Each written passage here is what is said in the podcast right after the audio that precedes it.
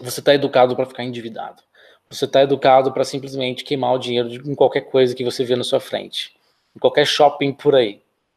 A pessoa rica, ela empresta dinheiro. Ela não toma emprestado, nem com crédito, nem cartão de crédito, nem com nada. Ela empresta para bancos, ela recebe juros, ela não paga juros. Ela tem o objetivo de ter cada vez mais renda e reinveste aquilo constantemente e a renda só cresce. Wildes, eu concordo com você, eu acho massa, mas o que, que eu faço? Investe em conhecimentos sobre finanças, estuda sobre finanças.